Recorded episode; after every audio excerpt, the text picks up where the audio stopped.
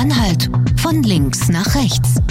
Der Politik-Podcast von Radio Brocken und der Mitteldeutschen Zeitung. In Finnland heißt es jetzt, gebt den Frauen das Kommando. Und ob das nicht auch ein Konzept für das Testosteron gesteuerte Sachsen-Anhalt ist, darüber reden heute zwei Männer hier im Podcast. Kleiner Parteitag bei der CDU in Sachsen-Anhalt mit Friedrich Merz und ganz vielen Lippenbekenntnissen.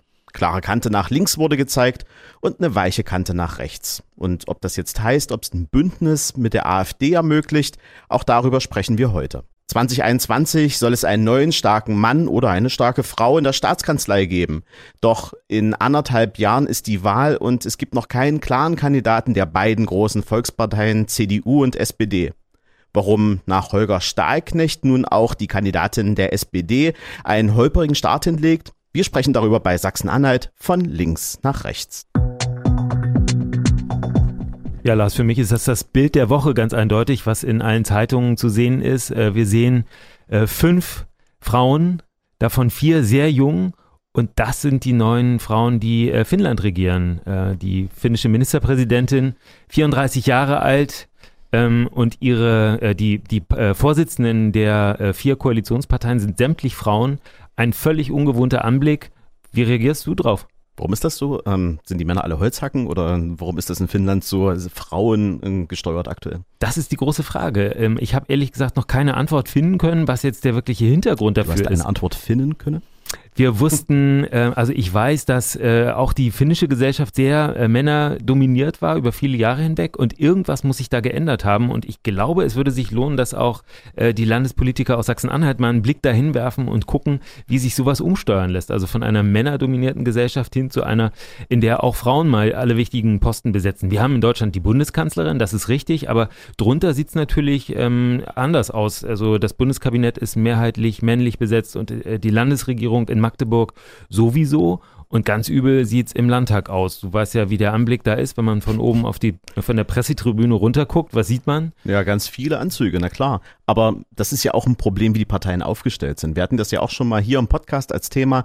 Gerade die CDU, die ist sehr männerdominiert und es gibt sehr wenige Frauen, die da nach oben gespürt werden. Und die wenigen, die nach oben kommen, ja, die wandern dann wieder in den Bund ab, weil sie sehr gefragt sind ja, von äh, nach oben gespült äh, werden kann, kann man tatsächlich überhaupt nicht reden, sondern ich würde sagen, wenn es jemand schafft von den Frauen, dann ist das ein harter Kampf.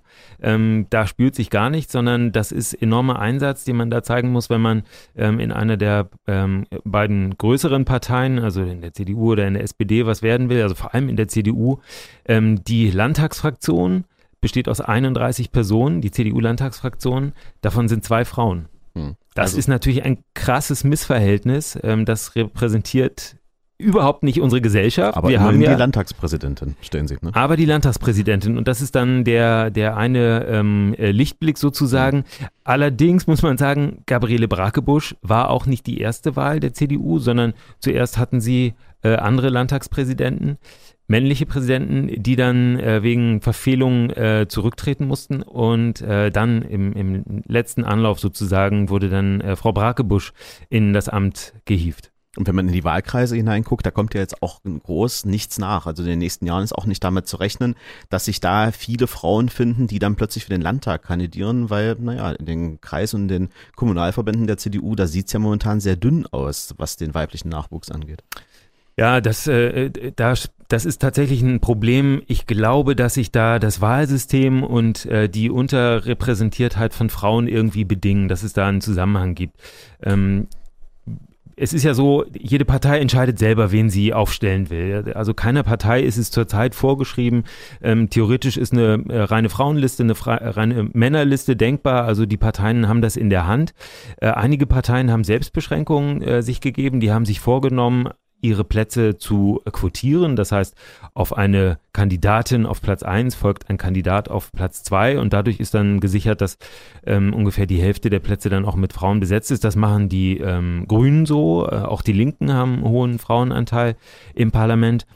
Aber das machen die anderen eben nicht so und äh, das liegt bei der CDU daran, dass die die Tradition haben, ähm, dass mit den vorderen Listenplätzen, die dann ähm, über die äh, über den Einzug in den Landtag entscheiden können, dass immer die ähm, Direktkandidaten bedacht werden und in den Direkt ähm, und in den Wahlkreisen äh, setzen sich bislang fast ausschließlich Männer durch. Das ist so. Und die werden dann nochmal extra abgesichert. Möglicherweise muss man da rangehen. Ähm, in Brandenburg und Thüringen gibt es ja Überlegungen. Du hast das gehört, das Paritätgesetz der Gedanke ist immer abwechselnd Mann, Frau ähm, quasi in den Landtag hineinzubehieven und damit auch ein bisschen ähm, das, was wir in Sachsen-Anhalt haben, das starke Bild, dass wir halt einen zu hohen Männerüberschuss, was hast du vorhin gesagt, 21 Prozent ähm, sind wir jetzt ungefähr. Im Landtag äh, von Sachsen-Anhalt haben wir nur 18 Prozent 18 Frauen. Das ist ja. der niedrigste Frauenanteil in äh, ganz Deutschland. Äh, Entschuldigung, 21,8 Prozent, mhm. korrigiere, 21,8 Prozent. Also ähm, ein Fünftel Frauen, vier Fünftel Männer. Da sind wir ähm, auf dem allerletzten Platz in ganz Deutschland. Also in keinem Landtag gibt es so wenig Frauen prozentual. Und das, obwohl äh, in Sachsen-Anhalt das erste Landesparlament war, in dem überhaupt Frauen mhm. gewählt werden durften. Das war Anhalt vor 100 Jahren. Da wurde das Frauenwahlrecht zum ersten Mal angewandt. Ähm, und es gibt also eine gewisse Tradition, aber es ist ein mühsames Geschäft. Ja, und es ist natürlich auch immer eine Frage des Wählers am Ende des Tages, denn wie du sagst, momentan haben wir ja gar keinen anderen Hebel, um genug Frauen in den Landtag zu bekommen, wenn zwei Frauen zur Wahl stehen und der Wähler, und das fängt ja schon in den äh, Ortsvereinen der CDU an, ähm, sagt, Moment, wir hätten jetzt lieber den männlichen Kandidaten aus welchen Gründen auch immer, dann ähm, hat es die Frau am Ende sehr schwer, sich mit ähm, ja, breiten Schultern an dem Kandidaten vorbeizudrücken. Ja, ähm, also in Thüringen und in Brandenburg gibt es, wie gesagt, dieses Paritätgesetz. Ähm, das ist auf den Weg gebracht worden. Das soll eben sicherstellen, dass äh, die abwechselnd nominiert werden. Das könnte was ändern. Ähm, vielleicht noch ein Blick auf den anderen Aspekt aus Finnland. Also die Fotos aus Helsinki, die haben es mir wirklich angetan, weil eben auch das Alter der mhm. ähm, jetzigen Regierung unglaublich äh, gering ist. Also die Ministerpräsidentin ist 34 Jahre alt, die Bildungsministerin 32 Jahre alt, die Finanzministerin 32 Jahre alt. Ähm, das ist natürlich ähm, in Deutschland komplett anders. Da ähm, funktioniert das so, dass man sich in einer Partei lange hochdienen muss, bevor man irgendwann mal ein wichtiges Amt besetzen kann. Und äh, es scheint irgendwie auch anders zu gehen. Ja, Österreich zum Beispiel, der naja, Bundeskanzler da, ist auch sehr jung. Ich wollte gerade sagen, da, wenn ich an Sebastian Kurz denke, dann würde ich jetzt nicht immer eine positive Besetzung mit ähm, so jungen ähm, ja, Würdenträgern sehen, weil ist ja nun deutlich umstritten. Ähm, die Frage ist, wie, wie wägt man es vernünftig ab zwischen der Erfahrung, die man natürlich auch für so ein Mandat braucht, denn ich möchte jetzt auch nicht ähm, 10, 20 Philipp Amthors ähm, quasi im Landtag sitzen haben haben mit Mitte 20, Anfang 20 und ähm, denen fehlt dann vielleicht die Berufserfahrung, die Lebenserfahrung, all das, was auch mich dann letztendlich im Landtag repräsentieren soll. Denn es soll ja ein Spiegelbild sein. Ich will ja. nicht sagen, dass ich gar keine jungen Leute im Landtag sehen will. Ganz im Gegenteil. Das ist natürlich auch äh, ein Spiegelbild der Gesellschaft. Aber wir müssen halt auch ein vernünftiges Verhältnis nach oben hin und nach unten im schaffen. Es darf nicht zu alt werden, es darf nicht zu jung sein. Ja, zurzeit äh, hat Sachsen-Anhalt äh, in der Repräsentation, äh, setzt Sachsen-Anhalt sozusagen auf Erfahrung plus, plus, plus, plus. ja. Äh, wenn man sich die äh, Gesichter anguckt, die ähm, bestimmen, ähm, ja, äh, natürlich, was du sagst, es ist richtig, mit, mit, de, mit dem Alter ist nichts über politische Fähigkeiten gesagt ähm, und über eine bestimmte politische Ausrichtung. Das kann in jede Richtung gehen. Also es gibt unter jungen Leuten, äh, wir haben das bei den letzten Wahlen gesehen, ähm, äh, zurzeit sehr viele AfD-Wähler. Ähm, anderswo gibt es auch sehr viele, also in Großstädten zum Beispiel äh, sind sehr viele von den Jungwählern äh, bei, der, bei den Grünen, da ist auch bei, der, bei den Linken noch, ähm, das war früher noch stärker. Ähm, also die politische Richtung ist davon unbenommen, aber ähm, es wäre schon wichtig, finde ich, dass ähm, auch junge Leute, wirklich junge Leute, eine Chance bekommen und, ähm, und was zeigen können. Ähm, einfach weil dadurch natürlich auch ähm, die andere Leute ansprechen können, nochmal andere Wähler und vielleicht auch Leute aus ihrem Alter äh, dazu bewegen können, ähm, sich mit Politik zu beschäftigen und auch zur Wahl zu gehen. Und das ist ja immer eine gute Sache. Aber wäre es nicht ein guter Vorzeigeaspekt oder wäre es nicht ein gutes Vorzeigemodell gewesen, ähm, zum Beispiel beim SPD-Vorsitz die junge Kandidatin dann auch zu bevorzugen? Wir hätten ja zwei Kandidaten gehabt, die sich dann auch gut aufteilen konnten. Das ist aber selbst beim Parteivorsitz hat sich dieses Prinzip ja nicht durchgesetzt. Ja, die SPD in Sachsen-Anhalt hatte tatsächlich eine Kandidatin ähm, für den Vorsitz, die sehr jung war, Katharina Zacharias, 29 Jahre alt, ähm, politisch noch nicht sehr lange aktiv und äh, gewonnen hat aber die ähm, lebenserfahrenere Juliane Klemann, Kreisvorsitzende in Stendal.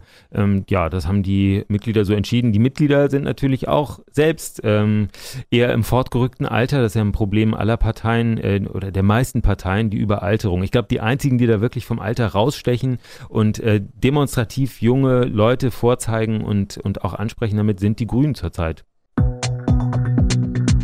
Ja, in der letzten Woche, da hatten wir schon einmal auf den Landesparteitag der CDU kurz draufgeschaut und ähm, in dieser Woche gucken wir natürlich nochmal etwas genauer drauf, denn es gab einen großen Gast, einen großen Namen, Friedrich Merz. Und es gab auch ähm, ja, ein angekündigtes Papier, was die CDU als ja, neues Gleis verwenden möchte für die zukünftige Politik im Land. Und ja, wenn man sich das anschaut, eigentlich hatte man sich erhofft, es gibt eine klare Abgrenzung in Richtung der AfD und ähm, erwartet hat man eine klare Abgrenzung in Richtung der Linken. Gekommen ist im Grunde nur die Abgrenzung in Richtung links und wenn man sich das Papier genauer anguckt, ist es in Richtung rechts doch relativ schwammig, oder Hagen?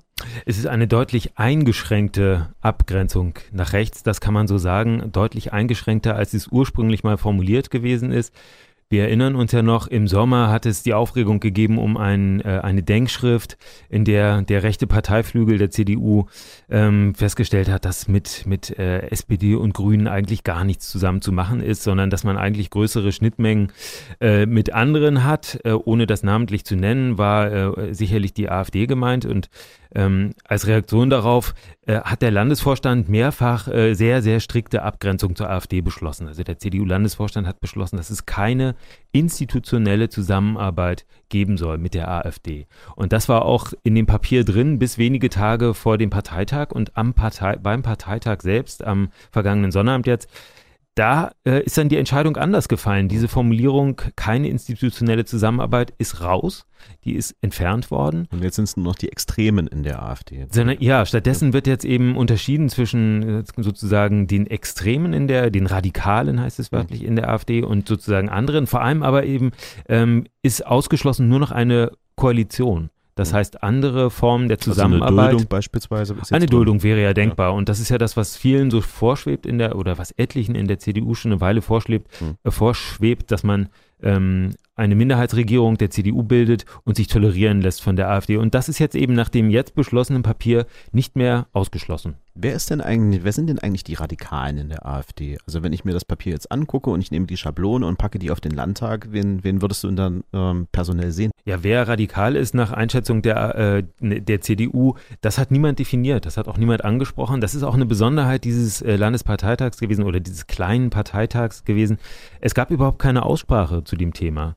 Ursprünglich lagen eben äh, Papiere auf dem Tisch und es gab viel, sehr viele Änderungsanträge. Rund 100 Anträge sind eingereicht worden. Und eigentlich hätte das natürlich dazu gehört, dass man jetzt auch miteinander diskutiert und streitet und äh, entscheidet am Ende. Ähm, das hat aber nicht stattgefunden, sondern ähm, man hat irgendwie so eine Paketlösung ausgehandelt vorher, also die beiden Flügel der Partei. Und deswegen äh, gab es keine Aussprache und damit hat auch niemand gesagt, wer denn radikal ist. Das äh, ist einfach offen geblieben. Im Prinzip sagt die CDU, wir gucken mal, wie das 2021 aussieht. Wir können ja dann noch entscheiden, ob die AfD mehr radikal oder weniger radikal ist und dann können wir ja entscheiden, was wir machen. Das ist auch so ein bisschen ein Bild, was nach außen gekommen ist, wenn man sich auch mit den CDU-Leuten unterhält.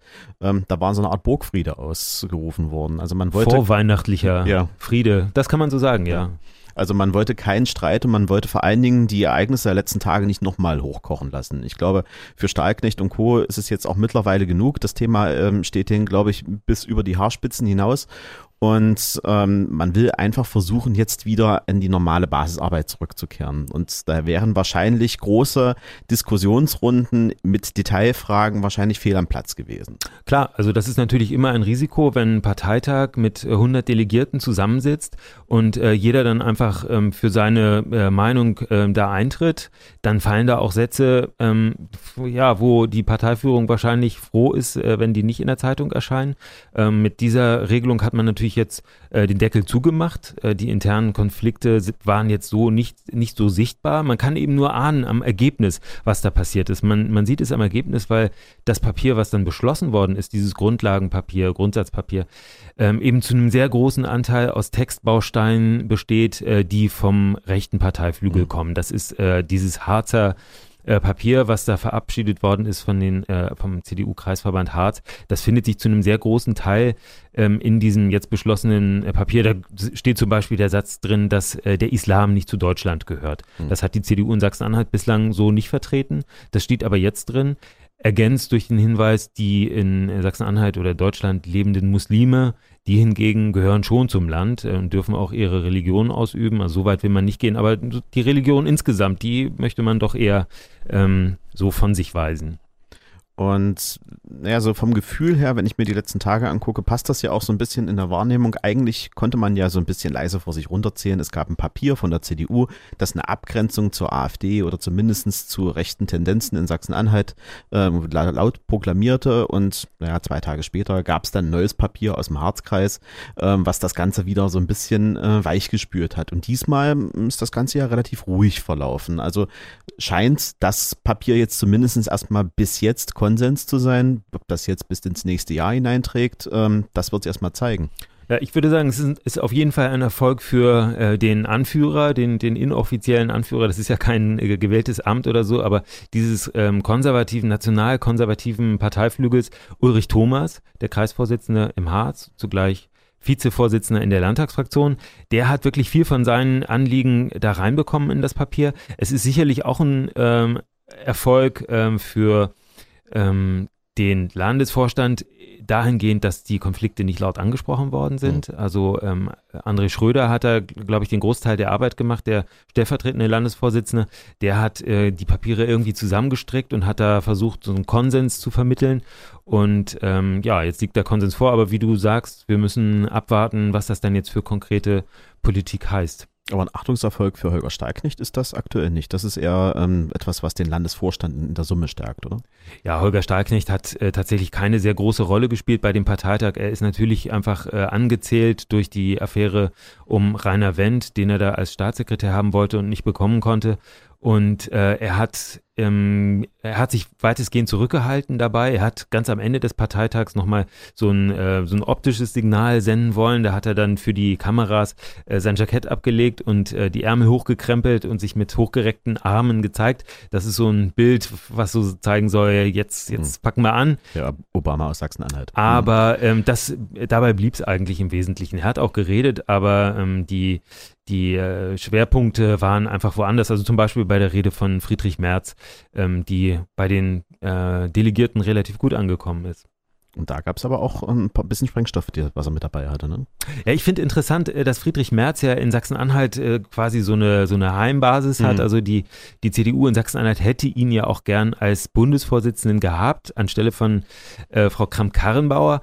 Ähm, konnte sich nicht durchsetzen. Ähm, aber er weiß, dass er hier unter Freunden ist. Äh, und trotzdem hat er aber seinen Parteifreunden hier in Sachsen-Anhalt so ein paar Sachen mitgebracht, die, die eigentlich nicht so gern hören. Zum Beispiel hat er ganz klar gesagt, die Sanktionen gegen Russland sind unumgänglich. Es muss sein. Wenn wir jetzt nachgeben würden, wenn Deutschland die Sanktionen oder die EU die Sanktionen lockern würde, dann würde das Putin nur einladen, äh, sich wiederum über geltendes äh, Völkerrecht hinwegzusetzen, so wie er es schon in der Ukraine gemacht hat.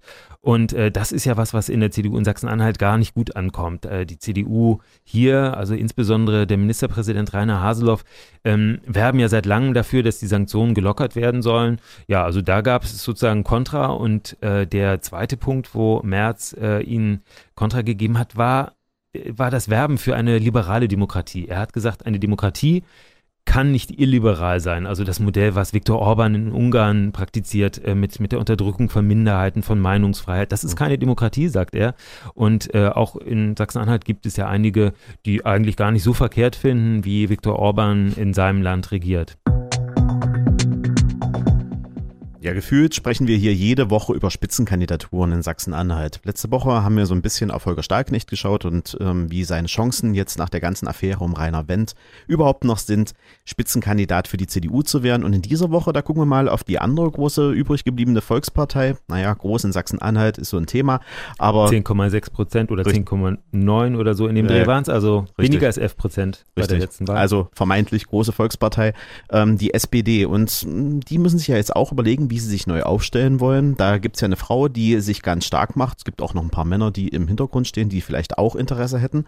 Und es gab eine Abstimmung bei den Jusos, die ja ein bisschen wie Kai aus der Kiste kamen und auch nicht so richtig gut ausging für Frau Pehle, oder?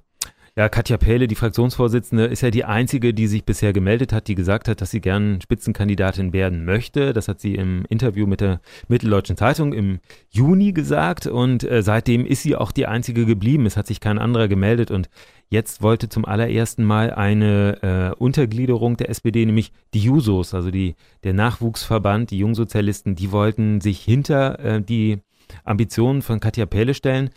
Äh, das hat aber nicht funktioniert, wie du schon gesagt hast. Der äh, Landesvorstand der Jusos hat einstimmig sich für Pähle ausgesprochen, aber die Basis hat nicht mitgespielt. Am Sonntag gab es nach so einer Klausurtagung der Jusos ähm, eine Mitgliederversammlung und da waren 20 Jusos anwesend und die Mehrheit war dann eben nicht dafür, Katja Pähle jetzt zur Spitzenkandidatin auszurufen, einfach aus Sorge, äh, dass man da zu früh dran ist aber auch aus äh, inhaltlichen Gründen. Es gibt einige, die gesagt haben, äh, dass sie vielleicht doch nicht die richtige Kandidatin, zu unbekannt außerhalb von Halle, wo sie ja herstammt, hm. zu blass, zu wenig äh, politisches Profil, habe ich gehört. Hm.